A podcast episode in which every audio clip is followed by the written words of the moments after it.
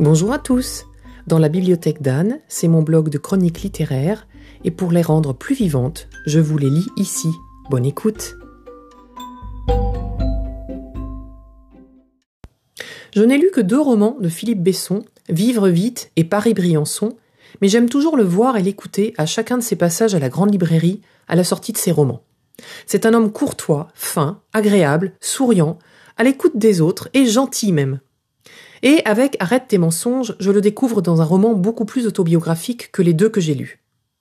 Parce que même s'il est inscrit roman sur la couverture, trop d'indices nous donnent à penser qu'il s'agit bien de sa vie et surtout de son adolescence qu'il nous raconte là. En tout cas, un voile se lève.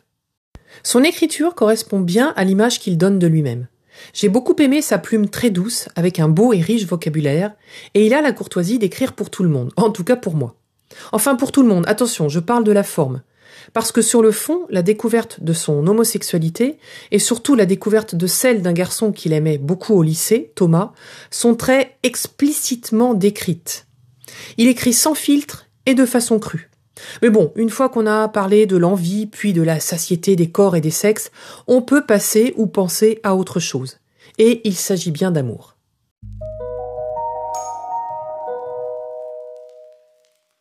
L'histoire. L'auteur est interviewé par une journaliste pour son nouveau roman. Il répond plus ou moins mécaniquement et tout d'un coup, son attention est happée par une silhouette qui passe devant eux. Il pense, il espère que c'est son amour de jeunesse qui vient de passer par là. Il se souvient de ses 17 ans et on part en 1984. Avec Thomas, ils vont vivre des amours interdites jusqu'à leur bac, à savoir pendant une petite année. Thomas sait déjà que Philippe s'éloignera, aura une vie très différente de la sienne, et que lui sera obligé de rester. Et en effet, il se verra même contraint d'épouser la jeune femme qui l'aura mise enceinte un soir de vendange, bourrée, et toute sa vie de terre, d'étouffer et de comprimer son homosexualité. Je me suis trouvée souvent en apnée tout au long du roman. J'ai trouvé ça vraiment bien construit. J'ai aimé les trois différentes parties et je l'ai aimé ce livre jusqu'au bout jusqu'à la dernière phrase, aussi triste soit-elle. Et j'ai encore plus apprécié la couverture une fois le livre terminé. L'auteur a le courage de se dévoiler, j'ai trouvé ça très beau. De nous offrir ces moments avec Thomas, puis avec une autre personne clé dont je tais l'identité, de nous révéler l'amour, d'en faire un livre, un beau roman, beaucoup d'émotions, une plume fluide, vivement mon prochain Besson.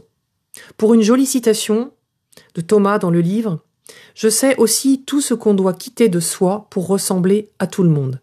Je vous dis à très bientôt pour un prochain épisode.